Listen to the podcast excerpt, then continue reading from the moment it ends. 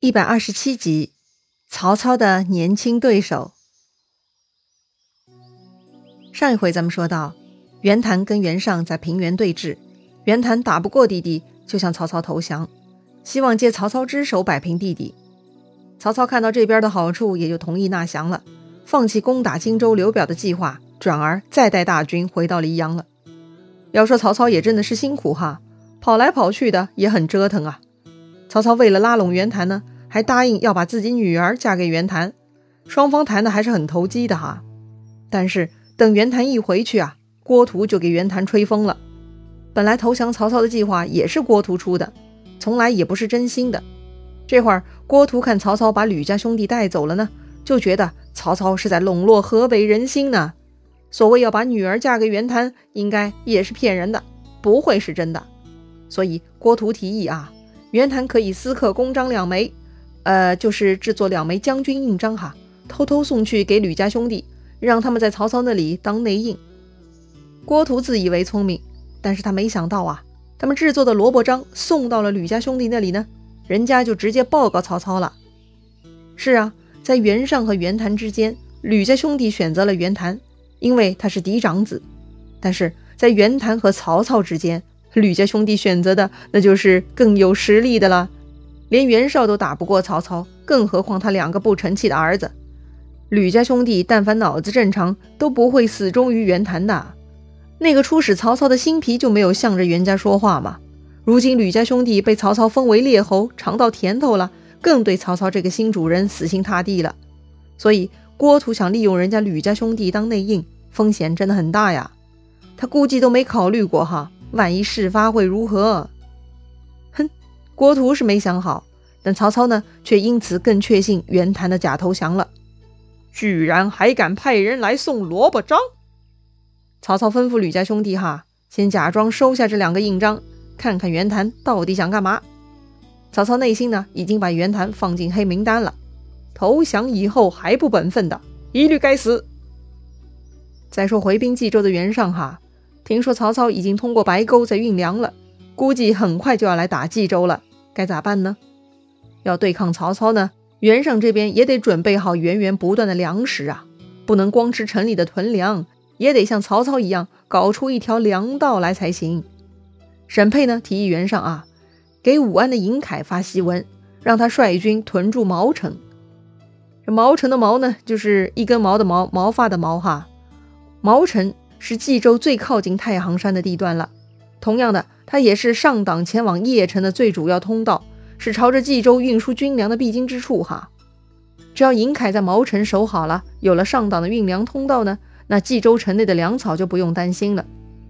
另外，沈佩让袁尚再派沮授的儿子沮胡，洪湖的湖哈，去守邯郸，相互声援呼应。安排好了这些呢，袁尚可以再杀回去，消灭袁谭。先杀掉袁谭，再全力对付曹操。袁尚很喜欢这个计策哈，他就想先弄死大哥，这样才安心啊。所以呢，袁尚留下沈佩和陈琳守冀州，派遣武将马延、张仪为先锋，连夜起兵攻打平原。是啊，上一次撤军呢，丢掉了吕家兄弟，这回只能再派其他将领了。好在河北还是人多哈，否则袁尚就没将领可用喽。那听说弟弟又打过来了，袁谭赶紧向曹操求救。于是曹操呢就准备出手了。那曹操会直接去平原救袁谭吗？当然不会了。堂堂曹丞相一肚子坏水和谋略，他带领大军过来，怎么可能为一个袁绍的儿子所驱使？开玩笑嘛！曹操的眼睛啊，看的范围很大，他早就侦察到了袁尚的布置。所以呢，曹操一方面派曹洪去进攻冀州。引袁尚回救，解袁谭之困。另一方面呢，曹操亲率大军去毛城打尹凯。曹操要去抢袁尚的粮道。尹凯是万万没想到哈，自己在后方工作，也会有跟曹操对阵战场的一天，太恐怖了。他一时还没准备好哈，就被纵马飞奔而来的许褚斩落马下了。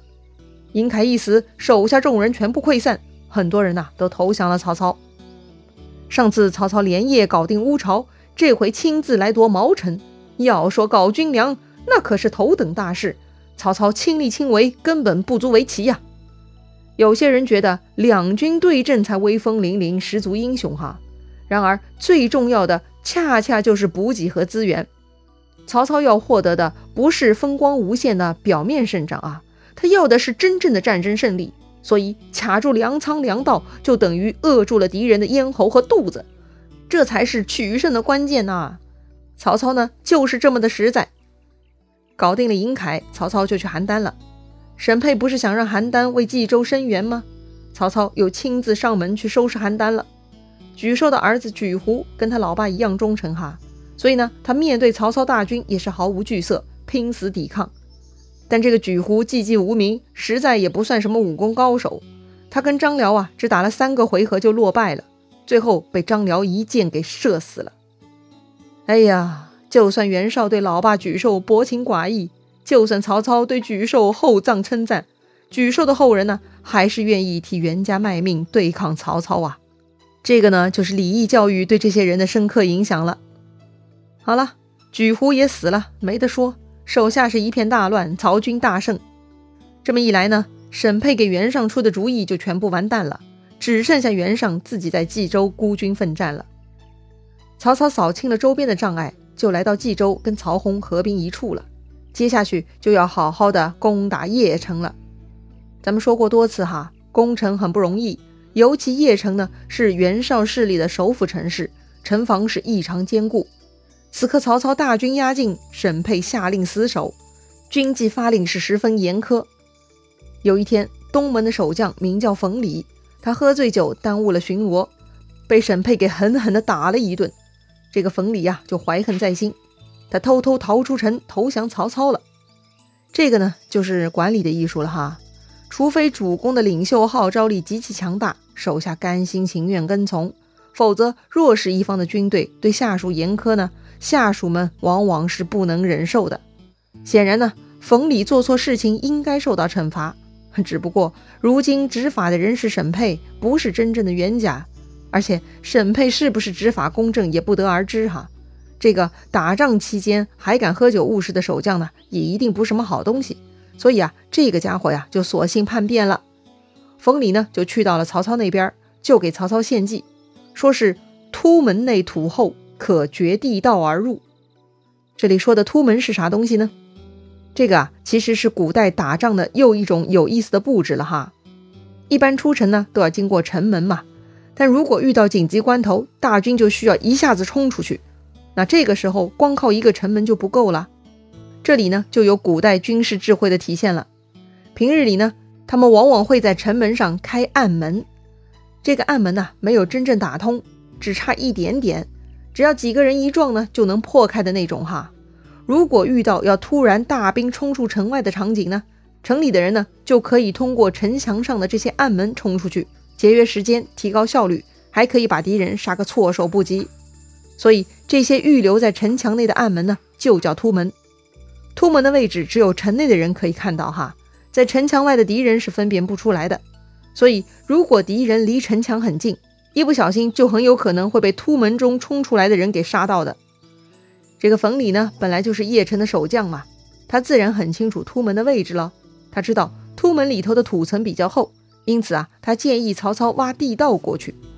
曹操呢，就给了他三百壮士一起去挖地道了。再说沈佩哈，他果然还是很警惕的。他发现冯礼出城了，他就怀疑这厮啊会把突门暴露给曹操。而且沈佩料定这个冯礼会带兵挖地道过来的。于是沈佩命令精兵搬运大石头在突门附近哈，就等冯礼他们挖过来。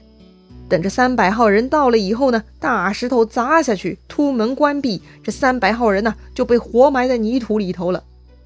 哎呀，冯礼最终还是死在邺城土下呀。好了，曹操的地道战是搞不定了，只能退军环水之上哈。邺城很难打呀，沈佩这厮也挺厉害的。曹操呢就坐等袁尚了。那此时的袁尚呢还在平原打大哥呢。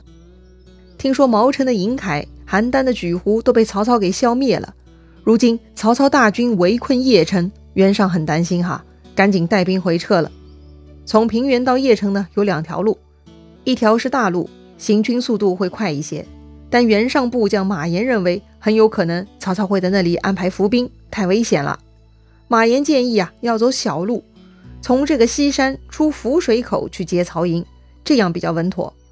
袁尚觉得有道理哈，就自己大军先行，让马延和张仪断后，就跟上次一样哈。要说打仗呢，打的主要还是情报战，谁能不断更新信息，获得线索呢？谁才能够思考更合适的对策呀？袁尚这边的动静呢，早有奸细打探好了，就去报告曹操了。曹操笑了哈，哈哈哈！如果他从大路过来，我反而不会跟他打；既然他从西山小路过来，那就一战可擒了。我猜袁尚一定举火为号，令城中接应，到时候我们就可以分兵痛打他们了。于是曹操呢，就安排布置了。再说袁尚出了涪水界口，就到了东面的阳平，在那儿屯驻。哈，那儿呢距离邺城十七里。果然被曹操猜到了。